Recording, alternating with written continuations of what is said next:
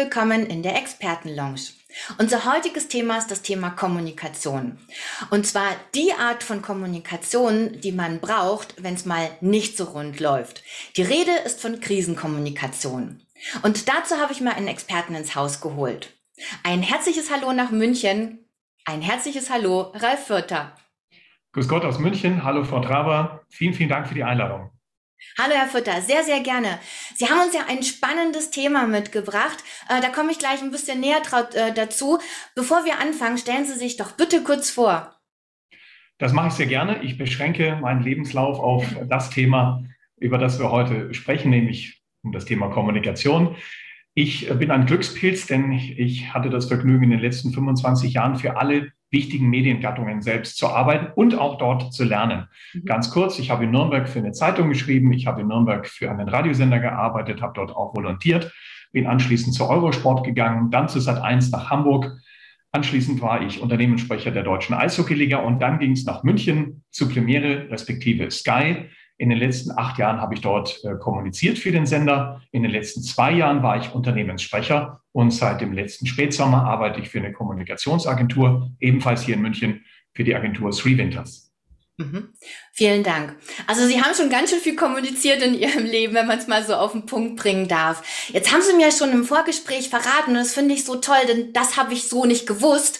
Ähm, es gibt ja unterschiedliche Arten von Krisenkommunikation. Und zwar die Krisenkommunikation, die erwartbar ist. Zum Beispiel, wenn der Geschäftsbericht nicht ganz so gut ausgefallen ist, dann haben Sie mir erzählt, können Sie sich natürlich als äh, Kommunikator, als Unternehmenssprecher hier darauf vorbereiten. Und dann gibt es die Art von Kommunikation, wo man sagt, die kommt wirklich ganz, ganz plötzlich und da gibt es auch keine Chance äh, in irgendeiner Form, äh, ja, sich vorzubereiten, außer man trainiert es vorher und genau darüber sprechen wir heute. Ähm, jetzt haben Sie uns dann ein Beispiel dazu mitgebracht. Steigen wir doch da vielleicht gleich mal ins Beispiel ein, um da ein bisschen das auch griffiger zu machen. Ja, wir haben kürzlich für ein Klinikum im Westen Deutschlands haben wir einen Case entwickelt, der beschäftigt sich mit einem Krankenhauskeim. Ja. Eine Patientin ist an einem Krankenhauskeim gestorben. Mhm. Und der Mann duelliert sich mit dem Klinikum ausschließlich am Anfang über Social Media. Ja. Und das beginnt mit einem Tweet, einem Tweet mhm. und eskaliert komplett. Und das geht so weit, dass am Ende ein Live-Aufsage für die ARD Tagesschau zu machen ist mhm. und am Ende der Klinikchef auch noch in mehreren Talkshows sitzt, wo es wirklich darum geht, ob er seinen Laden im Griff hat oder nicht. Mhm. Also völlig unerwartbar Natürlich muss ein Klinikum sich immer auf Krisen einstellen. Das ist völlig klar. Es liegt ja. in der Natur der Sache. Ja. Aber das, wenn das morgens losgeht und am Abend sieht man sich plötzlich in der Tagesschau den Tagesthemen wieder, dann weiß man, was wirkliche Krisenkommunikation ist. Mhm.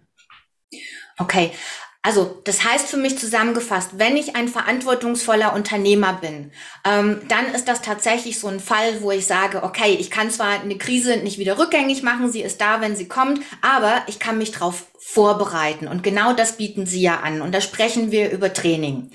Wenn wir über Kommunikationstraining sprechen, also Krisenkommunikationstraining, ähm, gibt es einige Dinge zu beachten. Und da geben Sie uns heute ja ein paar Tipps mit auf den Weg. Eins durfte ich lernen bei Ihnen, ist zum Beispiel, sich ganz genau das Thema auszusuchen, über das man oder mit dem man trainiert. Können Sie uns da ein bisschen mehr dazu sagen? Ja, sind, ich gebe Ihnen gleich mehrere Tipps. Also, Sehr gut. ganz, ganz wichtig ist, dass die Teilnehmer, wir haben das äh, kürzlich mit sechs Leuten gemacht aus der, aus der Geschäftsführung, ja. dass die Teilnehmer von der Agentur, egal welche es ist, nicht am Anfang schon zu viel Informationen abfordern. Mhm. Denn die sechs Leute, die dann teilnehmen, die sollen sich komplett darauf einlassen und sollen nicht zu viel wissen. Denn eine Krise schickt im Vorfeld auch keine Outlook-Kalendereinladung ja. mit einem Betreff dazu. Gibt's nicht. Also wenig nachfragen, vielleicht einen Assistenten der Geschäftsführung bestimmen, der mit der Agentur das Thema abspricht, sodass man sehr nah an die Realität kommt.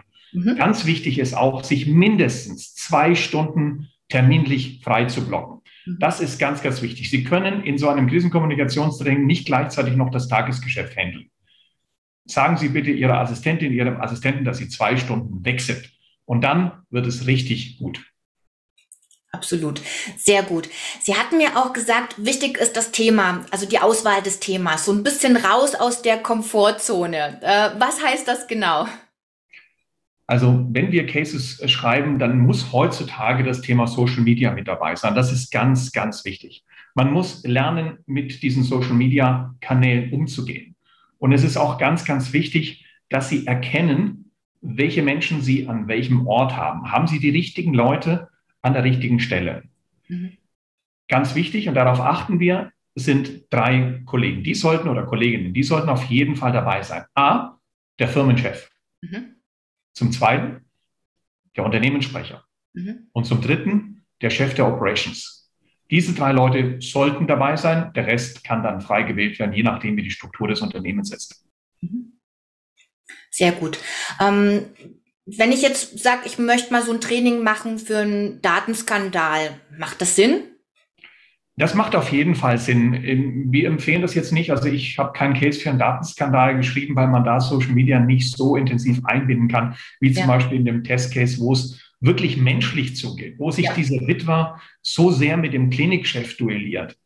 Und äh, da passieren so viele Dinge. Also ich mache das Training mit noch zwei Kollegen mhm. und 60 Minuten vollzieht sich dann ein Schauspiel. Da wird es äußerst emotional. Mhm. Und das kann halt so ein Datenskandal nicht unbedingt liefern. Ja. Können Sie uns da noch ein bisschen was zur Bedeutung von der Krisenkommunikation nennen? Also ich kann mich erinnern, dass Sie ein Beispiel gebracht haben ähm, über Grenoble, also auch das Thema Internationalität, weltweite ähm, äh, Krise. Ähm, können Sie das so ein bisschen, bisschen auf den Punkt bringen?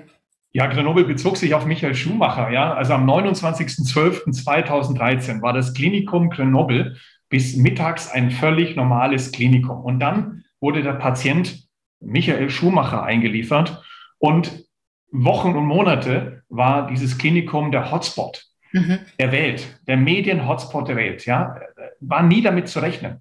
Und deshalb ist es so wichtig, dass Sie das mal durchspielen. Haben Sie die richtigen Leute am richtigen Platz? Stimmen die Abläufe?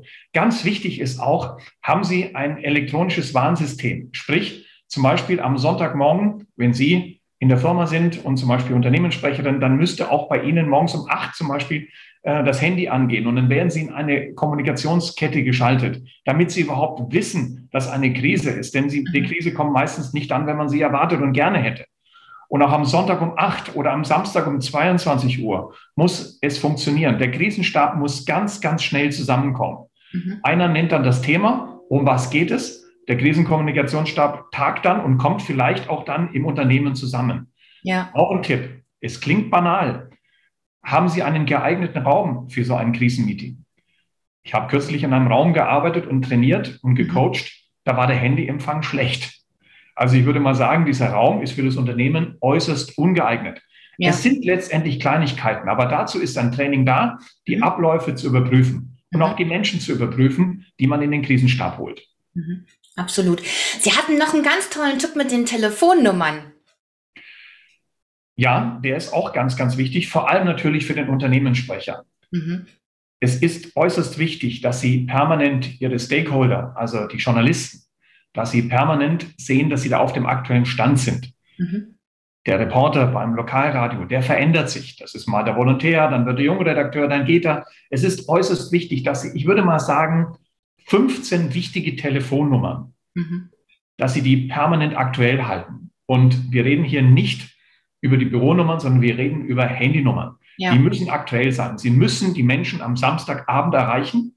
Mhm. Die müssen dann auch rangehen. Das heißt, sie brauchen die richtigen Telefonnummern von ihren Kollegen, mhm. die im Krisenstab sind. Mhm. Das sollte möglich sein, aber auch von den Journalisten. Mhm. Das kostet Zeit, das kostet ein bisschen Mühe, diese Telefonnummern immer wieder aktuell zu halten. Aber in der Krisenkommunikation geht es um Sekunden, um Minuten, selten um Stunden. Ja. Und man kann innerhalb von Sekunden die Reputation eines ganzen Unternehmens, eines Traditionsunternehmens, was hunderte von Jahren existiert, aufs Spiel setzen. Und das muss einem klar sein. Und deshalb ist es so wichtig, dass man Krisenkommunikation übt und trainiert. Wenn ich das machen möchte, wie kann ich sie denn erreichen? Naja, auf den gängigen äh, Business-Social-Media-Kanälen finden Sie mich natürlich. Äh, mein Lieblingskanal ist LinkedIn. Ja. Dann finden Sie natürlich all meine Kontaktdaten. Ansonsten gehen Sie einfach bei Three Winters auf die Agentur-Website. Da ist auch mein Porträt hinterlegt. Das ist dann etwas länger, als ich es gerade dargestellt habe. Also ich bin mal ganz sicher, wir erreichen uns, wenn Sie Interesse haben. Super. Vielen Dank, Herr Futter, und herzliche Grüße nach München und weiterhin viel Erfolg. Ich danke Ihnen, Frau Traber. Einen schönen Tag noch. Tschüss. Tschüss.